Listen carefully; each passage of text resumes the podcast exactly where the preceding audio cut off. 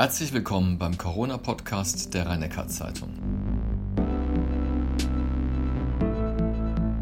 Heute reden wir über die pandemische Lage in den USA und klären das richtige Verhalten im Restaurant.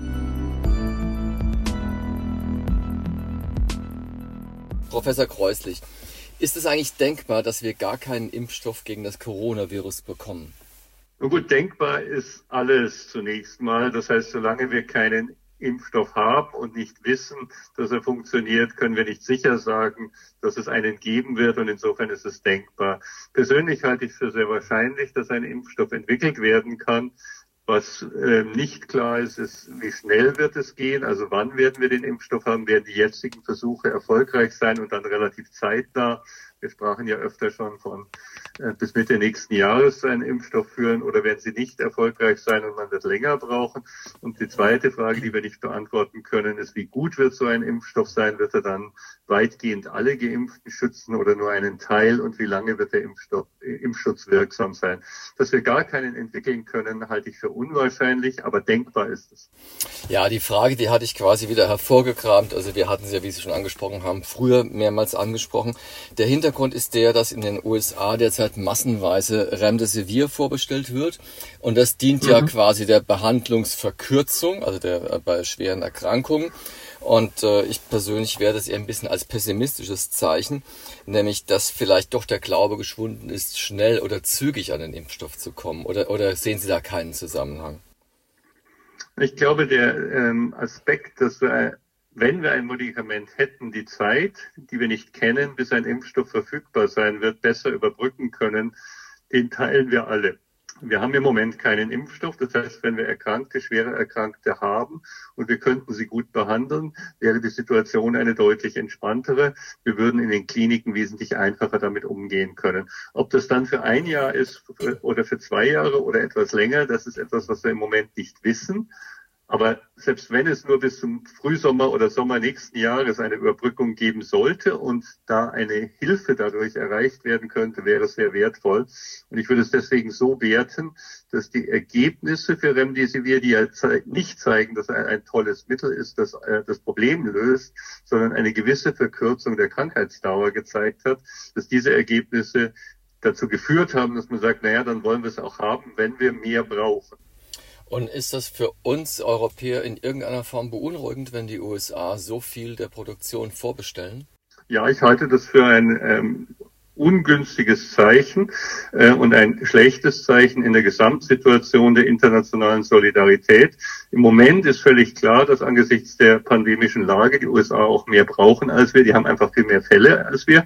Aber es wäre natürlich eine was die internationalen Zusammenarbeit betrifft, wesentlich bessere Situation, wenn sich die großen Industrienationen darauf verständigen, dass sie die Bestände sinnvoll nach Bedarf weltweit ähm, zur Verfügung stellen und nicht ähm, America First das System fahren, wir kaufen jetzt mal möglichst viel und die anderen werden dann schon schauen, wo sie lang bleiben. Dieses gemeinsame Denken ist aber ja gegenwärtig nicht Inhalt der amerikanischen Politik. Jetzt hat Amerika gestern gemeldet 50.000 Neuinfektionen an einem Tag. Wie schätzen Sie die pandemische Lage dort ein?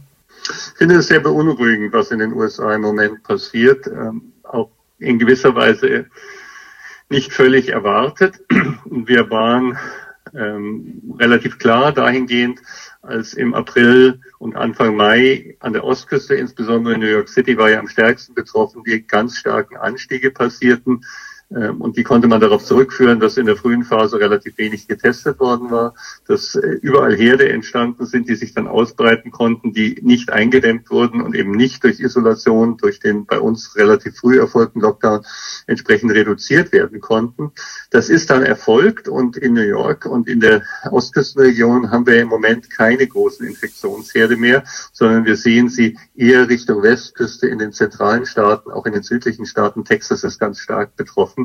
Ähm, das heißt, dass in der Folge ähm, erneut erhebliche Ausbrüche in der Bevölkerung, erhebliche Verbreitungen in der Bevölkerung aufgetreten sein müssen, die wieder nicht frühzeitig bemerkt und durch Isolation unter Kontrolle gebracht werden konnten, obwohl die USA inzwischen sehr viel mehr testen. Sie testen pro Kopf mehr als in Deutschland im Moment. Aber es ist ihnen bisher nicht gelungen, das unter Kontrolle zu bringen. Und das alles, obwohl ja angenommen haben, und ich denke, das wird auch immer noch richtig sein, dass im Sommer die Ausbreitung eher geringer ist als im Winter, dass wir also einen Sommereffekt zusätzlich haben. Wenn wir uns jetzt die USA anschauen und auch die Staaten, die es betrifft, sehen wir den Sommereffekt im Moment gar nicht, sondern wir sehen ganz starke Anstiege der Neuinfektionszahlen und auch jetzt wieder die Überlastung von Krankenhäusern. Es gibt jetzt schon wieder die Situation, dass zehn beatmungspflichtige Patienten auf drei Betten kommen und die Menschen dort sterben, weil sie einfach nicht mehr an die Beatmung kommen können. Also eine dramatische Zuspitzung, die wir nicht mehr so wahrnehmen nehmen, wie sie vor einigen Monaten, als es in New York und vorher in Italien, in Bergamo passiert ist, die aber gar nicht anders ist, als sie zu diesem Zeitpunkt ist und die jeden von uns daran erinnern sollte, Corona ist nicht weg und kann ganz schnell wieder da sein.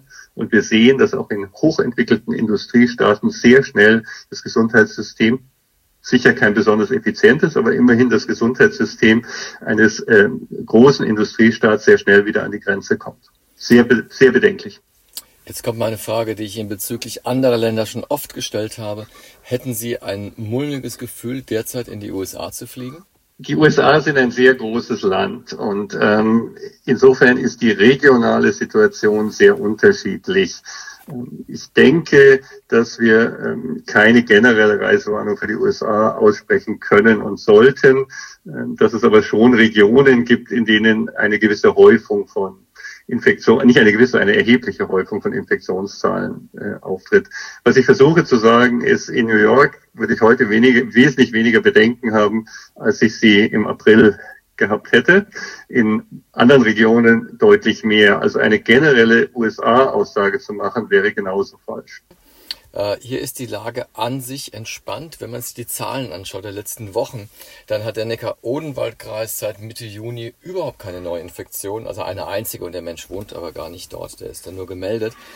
Im Rhein-Neckar-Kreis in Heidelberg gehen die Zahlen schon ein bisschen rauf und runter, auch unabhängig von dem, äh, von den Bauarbeitertrupp in der Bahnstadt. Liegt das so ein bisschen an der städtischen, städtischeren Struktur, auch im Rhein-Neckar-Kreis, gegenüber diesem sehr ländlich geprägten Neckar-Odenwald-Kreis? Ich glaube, es ist ein bisschen schwierig, äh, sehr weitreichende Schlussfolgerungen daraus zu ziehen, weil wir kurze Zeiträume mit sehr geringen Zahlen anschauen und da können schon fünf Fälle in die eine oder andere Richtung das Bild völlig verändern. Also wenn in einem Kreis drei, vier Fälle in einer Woche oder zwei Wochen auftreten, würde sich das gesamte Bild verschieben und trotzdem wäre ja die Grundstruktur immer noch die gleiche.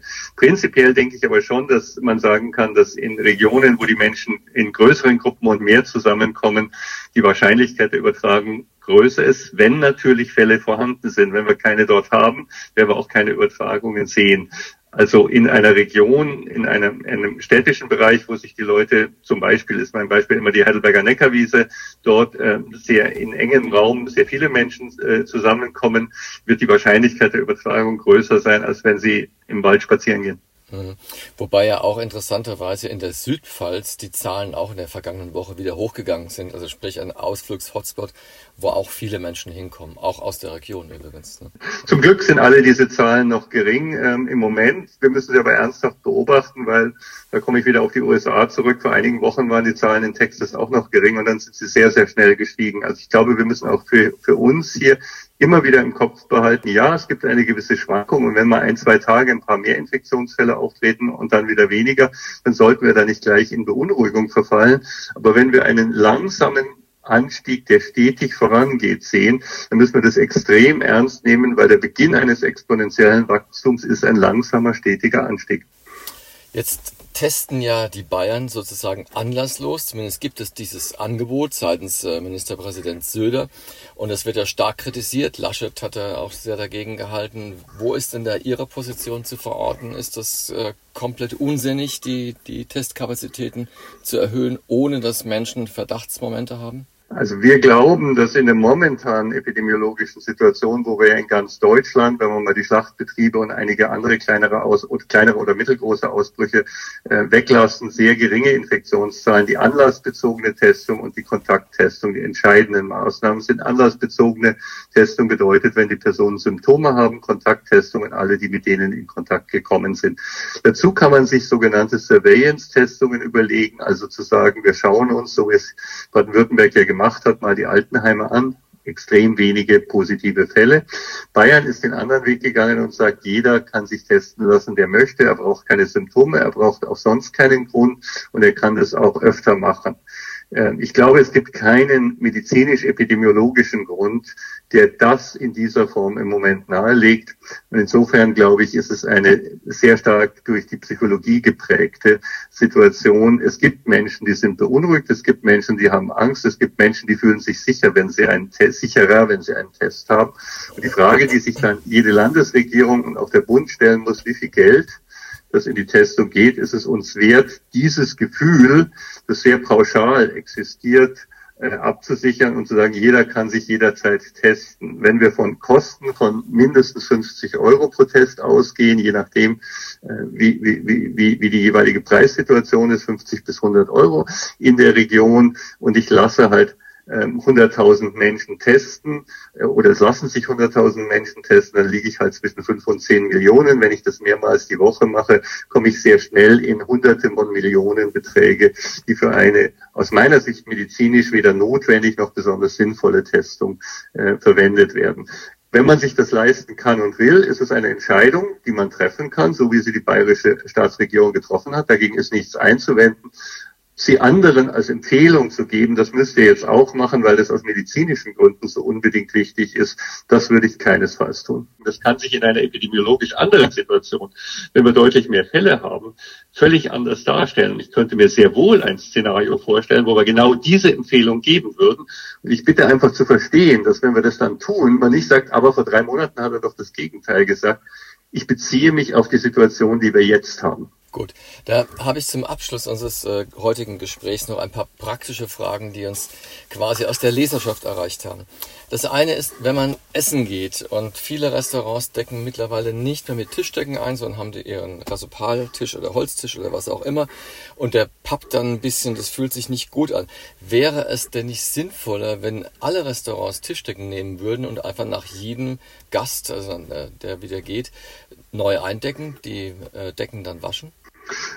Also sinnvoller in dem Sinne, dass es Epidemie für die, für die Virusverbreitung sinnvoller wäre nicht. Für das persönliche Gefühl des Gastes kann es sehr wohl angenehmer sein. Für die, ähm, für die Kontrolle ist es nicht besser, denn wenn Sie die Tischoberfläche anschließend mit einem äh, gegen Viren wirksamen Desinfektionsmittel desinfizieren, dann haben Sie die Sicherheit, dass Sie dort keine Kontaktinfektion mehr ausbreiten können.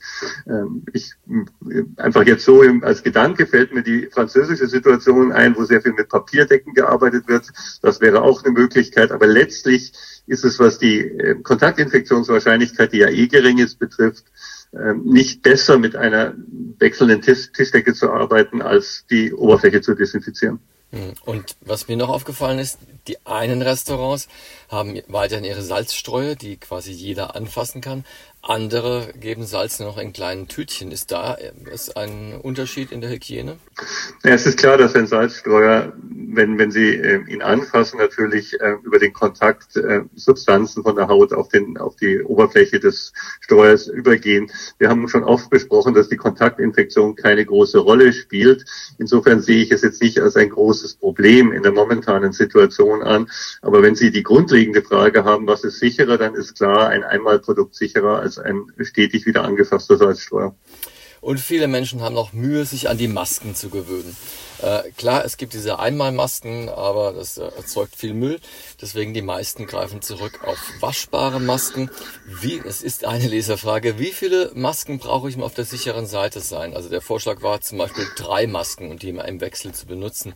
Also die Aussage wäre ganz simpel, mehr als eine, weil wenn Sie eine waschen, brauchen Sie die andere zum Tragen. Ähm, insofern ist eine nicht genug. Die Antwort ja. kann ich auf jeden Fall geben. Ähm, die Empfehlung ist in der Regel, dass man drei hat, dass man eben eine, äh, immer eine verfügbare, saubere, äh, frische Maske hat, ähm, eine oder zwei und eine eben dann in die, in die Wäsche geht. Wenn man sagt, ich will die dann eben etwas seltener waschen, dann spricht auch nichts dagegen, ein paar mehr zu haben, aber ein, ein praktikabler Weg ist, zwei ist ein bisschen knapp, dass man auf jeden Fall drei Masken zur Verfügung hat. Dann noch, was die Hygiene der Maske an sich betrifft, dass die einen sagen waschen, haben Sie eben auch genannt, dann heißt es bei 60 Grad eine Stunde in den Backofen. Oder reicht es vielleicht auch, die einfach auf dem Balkon aufzuhängen? Schließlich haften ja die Viren nicht stundenlang auf, auf so einer Maske. also die Viren haften schon, aber sie werden, äh, sie werden dann natürlich äh, in der Maske inaktiviert, sie werden austrocknen, das UV-Licht wird sie auch austrocknen. Also ich denke schon, dass man die Viren ähm, mit der Zeit, wenn man sie ähm, aushängt, auch äh, eine Inaktivierung bekommt. Wenn Sie sie aber bei 60 Grad waschen, kriegen Sie natürlich eine deutlich äh, bessere eine deutlich sicherere Situation. Also wenn Sie es einfach durch die Wäsche geben und entsprechend ähm, dann ähm, trocknen lassen danach, dann haben Sie eine frische Maske ich wasche ja auch meine sonstigen Kleidungsstücke, äh, dann haben sie eine frische Maske einerseits und sie haben eine völlige Sicherheit, dass sie inaktiviert sind. Wenn sie es auf dem Balkon aufhängen und es regnet und die Situation und die Maske bleibt feucht und so weiter. Ich würde es einfach nicht machen äh, in dieser Form, auch wenn ich völlig zustimmen würde, dass wenn Sie bei einem 30 Grad Sonnentag das im UV-Licht äh, draußen bei der Temperatur, bei der hohen Temperatur haben, dass die Maske wahrscheinlich ähm, komplett inaktiviert ist. Aber es scheint mir einfach sinnvoll, sie zu waschen. Um es mal so zu sagen. Ich sehe keinen Grund, warum ich sie nicht waschen würde. Professor Kreuslich, ich bedanke mich für das Gespräch. Das war der Podcast der rhein Zeitung mit Hans-Georg Kreuslich, dem Chef-Virologen am Heidelberger Universitätsklinikum. Die nächste Folge hören Sie in 14 Tagen.